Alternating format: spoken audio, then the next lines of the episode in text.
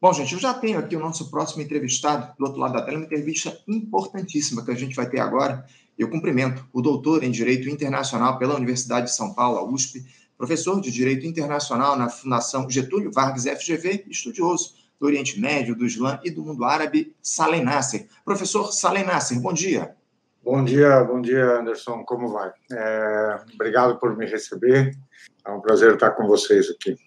Eu que agradeço, professor Salem, a sua disponibilidade em fazer esse diálogo aqui com a gente no Faixa Livre. Primeira vez que a gente conversa no programa, Sim. uma alegria recebê-lo aqui no, no, nosso, no nosso programa. Professor, a, a gente quer muito conversar com o senhor a respeito desse morticínio de palestinos lá em Gaza que a gente tem observado aí ao longo desse último pouco mais de 30 dias, de autoria do Estado de Israel, que na verdade ocorre há pouco mais de um mês, mas de maneira mais intensa, porque ainda que ele seja algo que se reproduza há décadas, lamentavelmente é o que a gente observa, esse morticínio promovido pelo Estado de Israel em relação aos palestinos. Mas antes da gente tratar, de a gente se aprofundar nessa questão, eu queria repercutir uh, uma notícia que surgiu no dia de ontem, de que a Polícia Federal uh, aqui do Brasil ela prendeu dois homens brasileiros que teriam ligações ao grupo libanês Hezbollah e foram classificados como terroristas. Essa operação cumpriu também 11 mandados de busca e apreensão em São Paulo,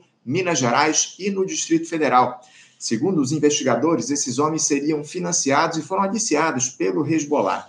Há outros dois alvos desse pedido de prisão que estariam no Líbano.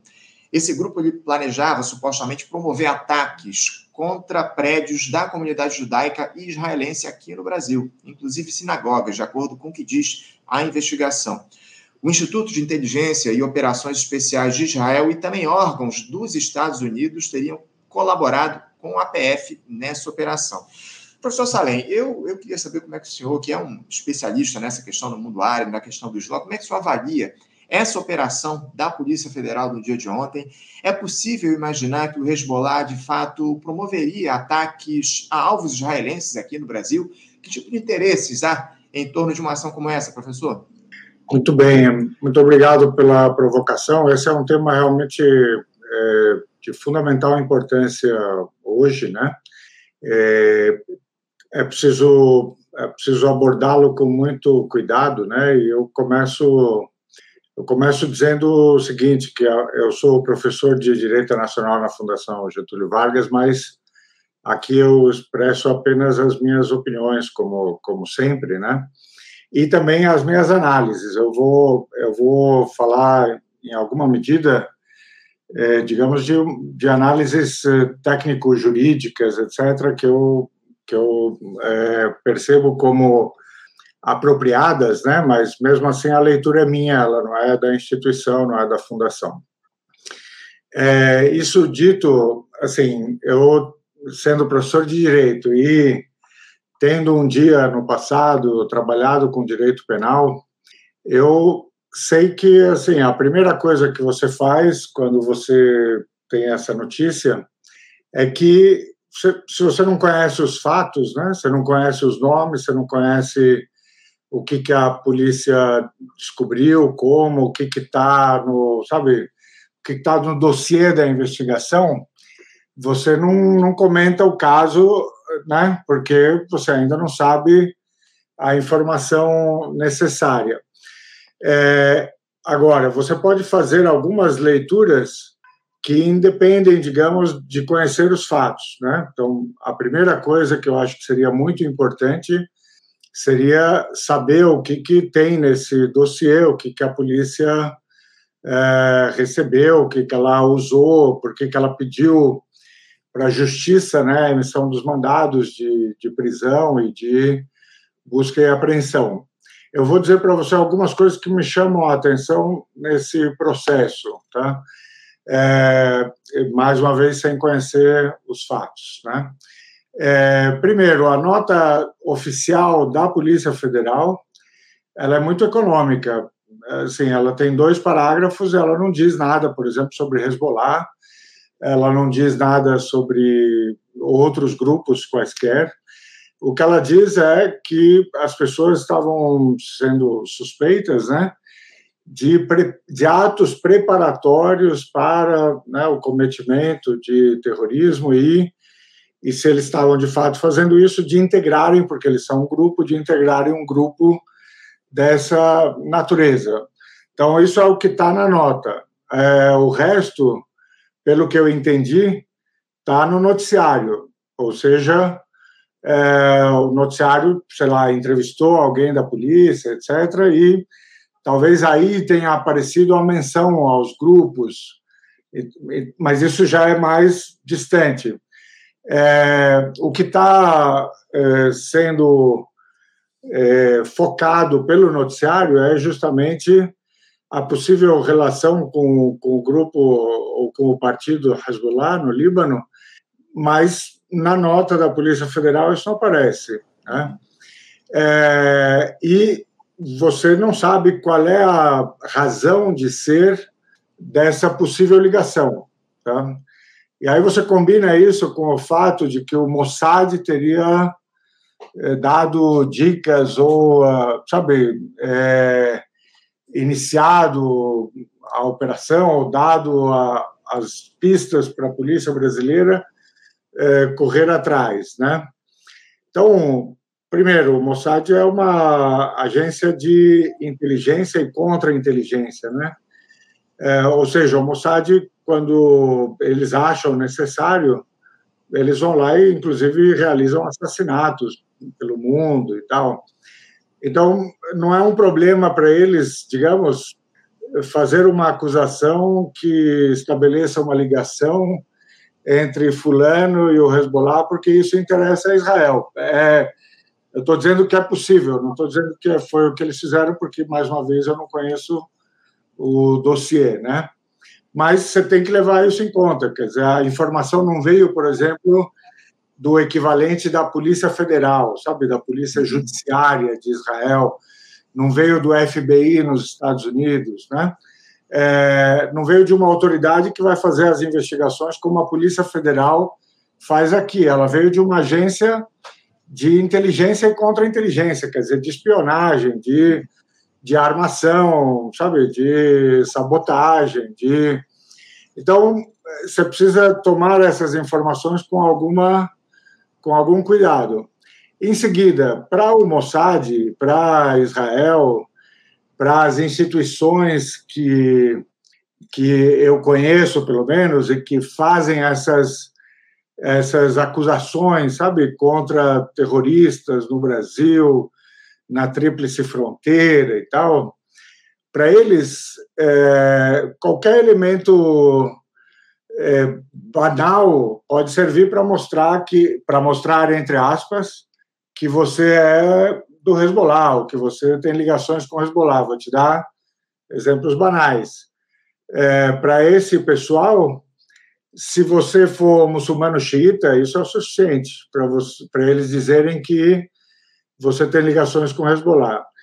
Se você for do sul do Líbano, também eles vão dizer que é suficiente. Se você faz negócio no, na Tríplice Fronteira, eles vão dizer que é suficiente, certo? Para dizer que você tem alguma ligação com, com o Hezbollah. Agora, é, depois você precisa saber o que, que significa ter uma ligação com o Hezbollah, sabe? É, dependendo da, da sua história de vida e tal, se você, por exemplo, é libanês, entendeu? É, você necessariamente tem uma ligação com o Hezbollah, entendeu? Porque é como você dizer para um brasileiro, é, você é brasileiro, então você tem uma ligação com o PMDB, sabe? É, não, não é porque você votou no PMDB, não é porque você milita, não é porque você está registrado, não é porque você é brasileiro e o PMDB faz parte da história do Brasil, etc. Entendeu? Então, é, sabe, se você é libanês, você tem alguma ligação com o Hezbollah, porque, sabe, você faz parte de um tecido social em que esse partido é extremamente representativo, é extremamente articulado, é, tem ministros, tem deputados, tem juízes, tem. Certo? Então, você, tem alguma ligação, inevitavelmente. Então, o que, que significa você ter essa ligação numa investigação como essa? Isso a gente não sabe, mas eu desconfio que deva ser alguma coisa dessa natureza. E a última pergunta que eu responderia por via de análise, né? não, não de fatos que eu não, que eu não detenho. Mas eu apostaria todas as minhas fichas e que não há a menor possibilidade do Hezbollah estar tá, tá planejando um ataque no Brasil. Sabe, assim, por tudo que eu conheço é, da política do Hezbollah, da política do Líbano, do que o Hezbollah é, faz no Oriente Médio e tal, eu diria que não há a menor chance dele estar tá, é, se envolvendo com algo assim aqui no Brasil, né? É, mas é, tem que esperar a investigação. Eu acho que ela vai acabar hum, demonstrando algo exatamente disso que eu estou falando.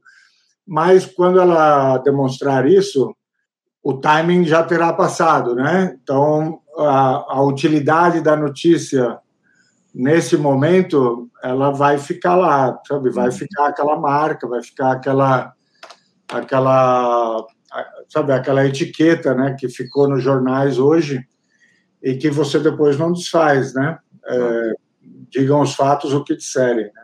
Exato, muito bem lembrado. Isso é importantíssimo, essa distinção que o senhor faz aqui para a gente. Agora, professor, esse, esse tipo de investigação uh, da polícia brasileira, uh, tendo a colaboração dos Estados Unidos e de Israel, preocupa o senhor quanto à posição do Brasil nesse conflito lá no Oriente Médio? Porque a, a gente sabe bem que o presidente Lula sempre teve uma posição histórica de defesa da, da, da instalação de dois estados, né, do Estado palestino e do Estado de Israel. Só que o governo brasileiro ele tem tido algumas posições, digamos assim, vacilantes em torno do que está colocado nesse conflito. E aproveitando essa questão, eu vou trazer um questionamento que foi feito aqui por um ouvinte nosso, um espectador, o Martial Machado, acompanha a gente aqui há muito tempo.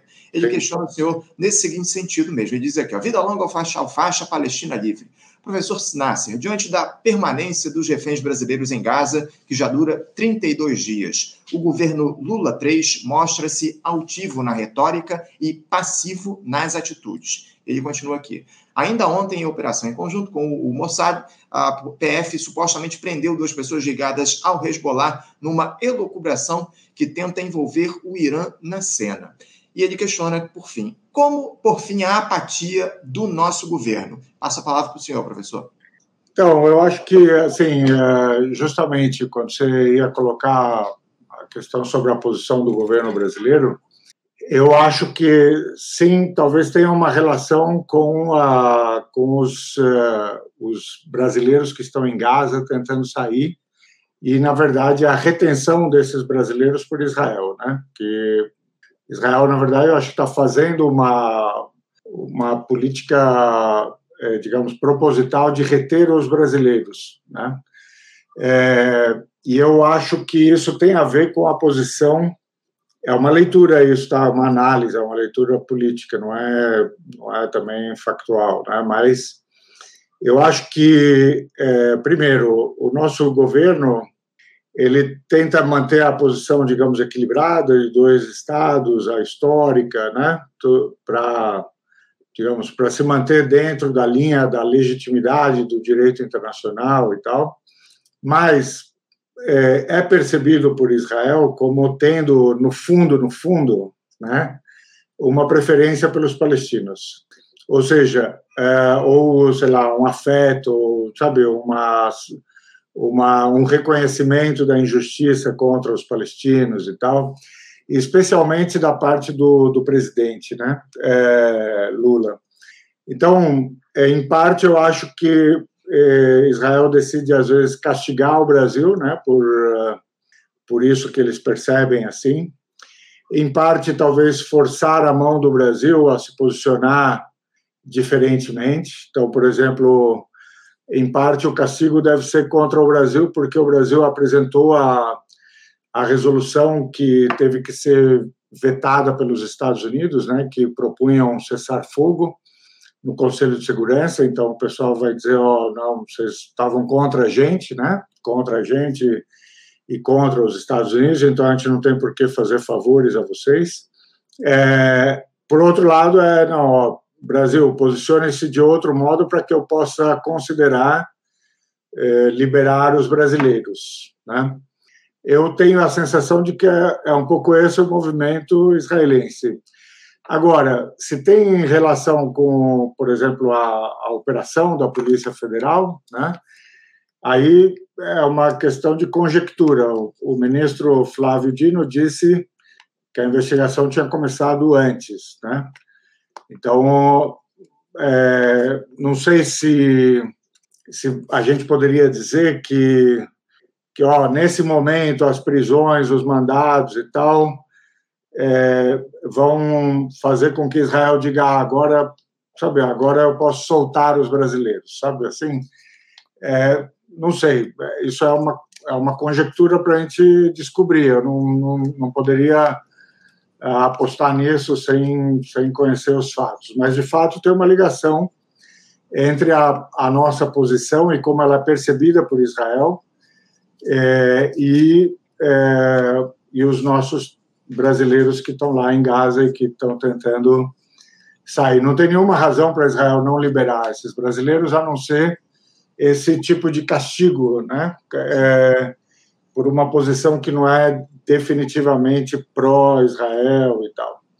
É. Agora, é, como é que é o comportamento do Brasil? Aí é uma leitura, nesse caso, né, é, de um comportamento das instituições. Então, a Polícia Federal, assim, é uma instituição do Estado. Ela, o próprio ministro hoje disse, aqui manda o nosso judiciário, a nossa polícia investiga com com base em fatos e, né, somos nós que agora a gente sabe que há, há não vou dizer divisões, mas há orientações plurais na, na Polícia Federal. Então, tem que saber se, sabe, quem, quem que fez e por quê, por que em Minas Gerais, sabe, assim, tem, eh, isso depende um pouco dos fatos e uh, ou se você precisa realmente estabelecer essa relação com o Hezbollah, com o Hamas e tal, porque assim, é possível que alguém esteja cometendo um crime e é possível que esse alguém seja brasileiro e que ele seja libanês ou que ele seja judeu ou israelense ou que seja, sabe? Uhum. É, mas ele está cometendo um crime porque ele está cometendo um crime, não tem nenhuma relação com, com a, sabe, ou com um grupo, ou com um partido, ou com outro país e tal. Então, a razão de você prender alguém no aeroporto pode ser, podem ser as mais variadas. Agora, qual é, qual é a razão de você estabelecer entre ele e, e um grupo, aí é uma questão para você é, para você descobrir, né? Uhum. É, então isso são as coisas que a gente ainda não sabe. A gente não sabe o que foi apresentado ao judiciário e por que que o judiciário autorizou as medidas, né, de prisão e de e de busca. É, então assim é, um outro delegado teria feito diferente, um outro juiz teria feito diferente. É possível, né? é possível, mas a gente não, não sabe. Mas o importante é que, enquanto Estado, e é isso que o ministro disse, que isso daqui passe pelo processo legal brasileiro, seja levado até o seu final e as pessoas sejam consideradas inocentes ou culpadas pelo que forem, pelo que ficar provado, né, nos autos e tal. Claro. É, hoje a serventia disso tudo, ela está sendo muito mais midiática, né, e de uhum. propaganda do que outra coisa. Então, assim, nós estamos discutindo algo que que faz parte, eu acho, de um de um momento em que você quer envolver o Hezbollah, o Irã, né? Você quer criar uma uma fumaça, entendeu? Assim, então está servindo para isso. Sim. Agora, se tem mérito, se não tem mérito, é o processo que vai dizer, né?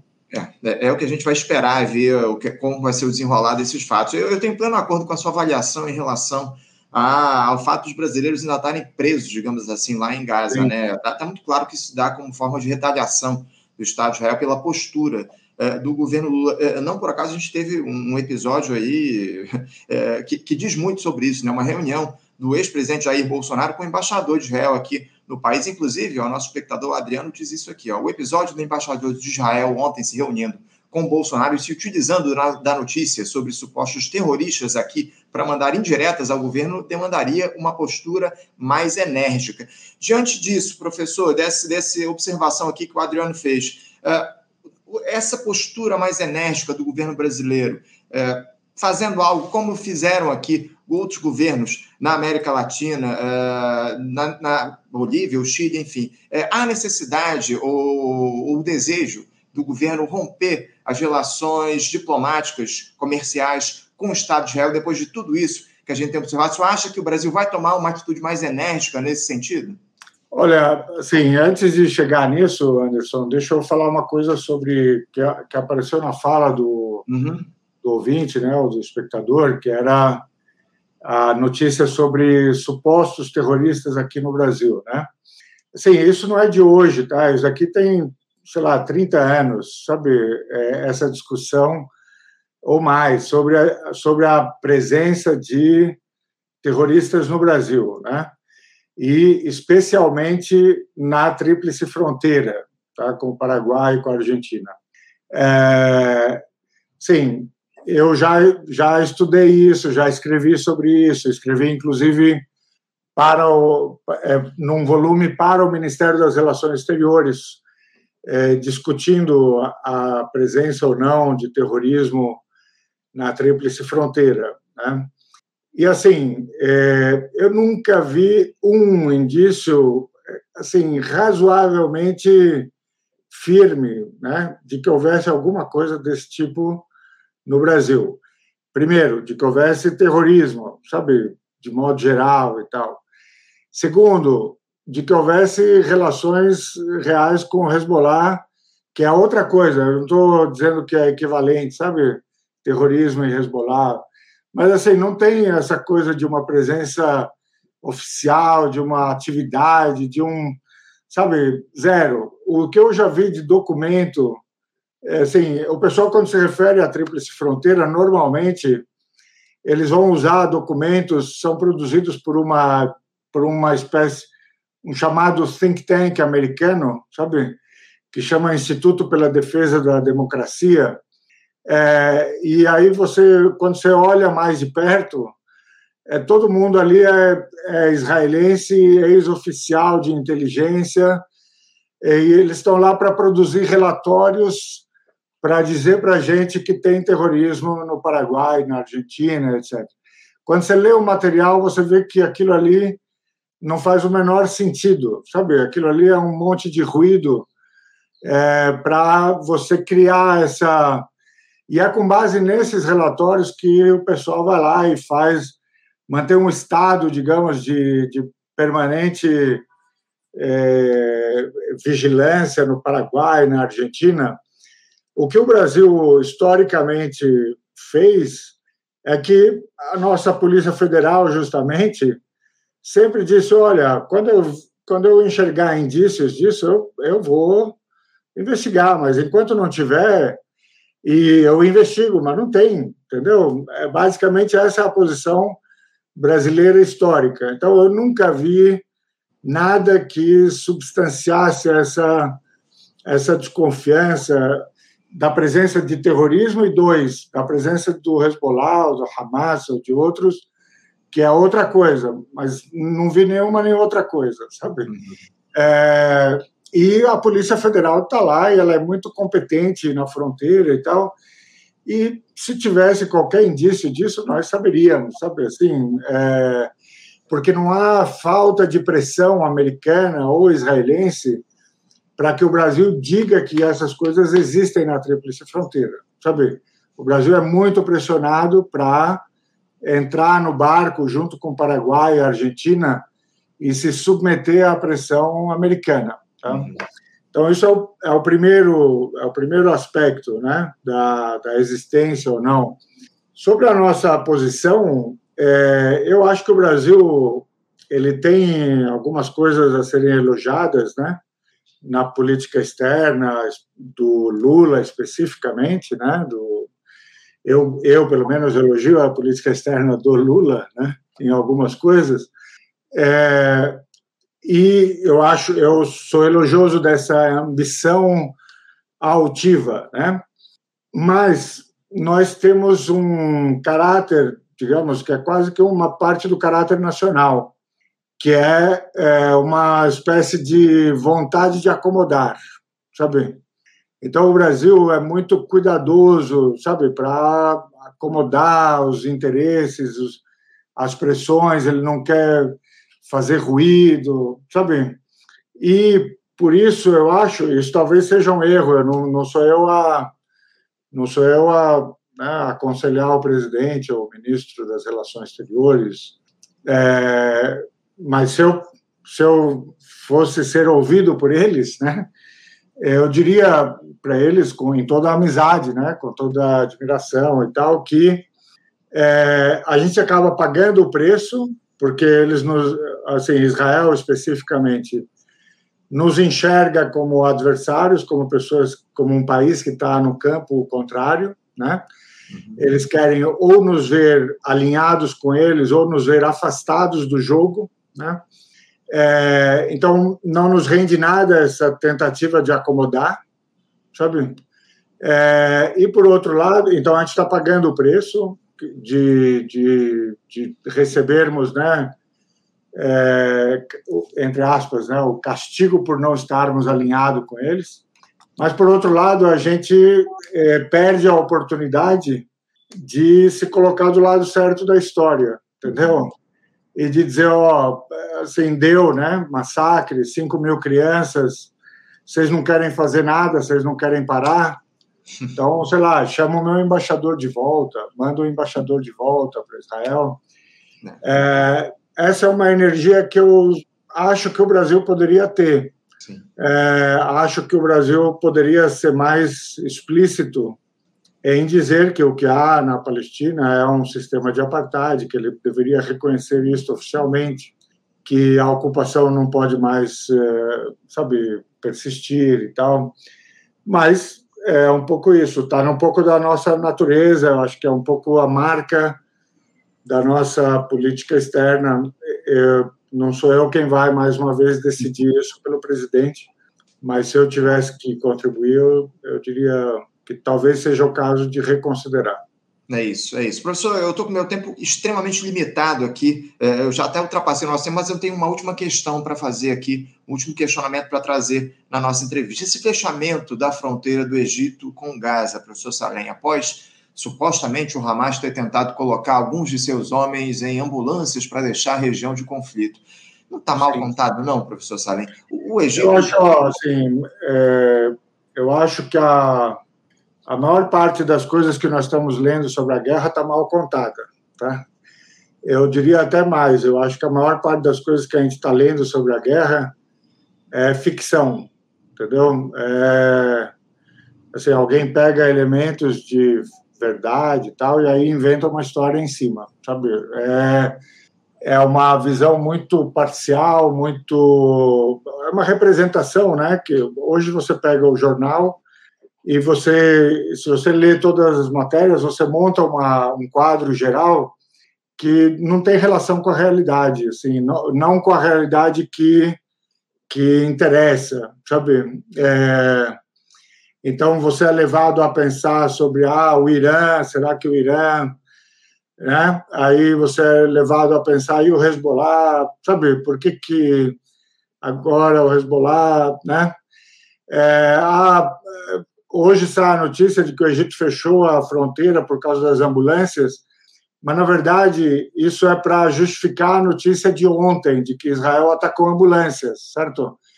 e que ela atacou ambulâncias com a desculpa de que o Hamas teria usado as ambulâncias, certo? Então a notícia de hoje é para justificar o ataque de ontem, entendeu? É, então tem tem uma, uma um ambiente de ficção e de chamar a atenção para coisas que são marginais, entendeu? É, porque na verdade o que que você não encontra é, na, no, no, noticiário hoje. Quantas crianças morreram ontem, entendeu? É, você encontra lá que 40 jornalistas já morreram e que são mais numerosos do que em toda a guerra da Ucrânia. Mas, assim, se você, sei lá, você tem a impressão de que os caras morreram de ataque cardíaco, né? Não foi porque foram bombardeados, entendeu? E também, é, quem que bombardeou? Sabe? Porque não foi o Hamas, né? Então, quem que matou 40 jornalistas e por que que matou 40 jornalistas? Sabe? Por que que casas de jornalistas estão sendo, estão sendo bombardeadas, entendeu? Por que que filhos de jornalistas estão sendo presos, né?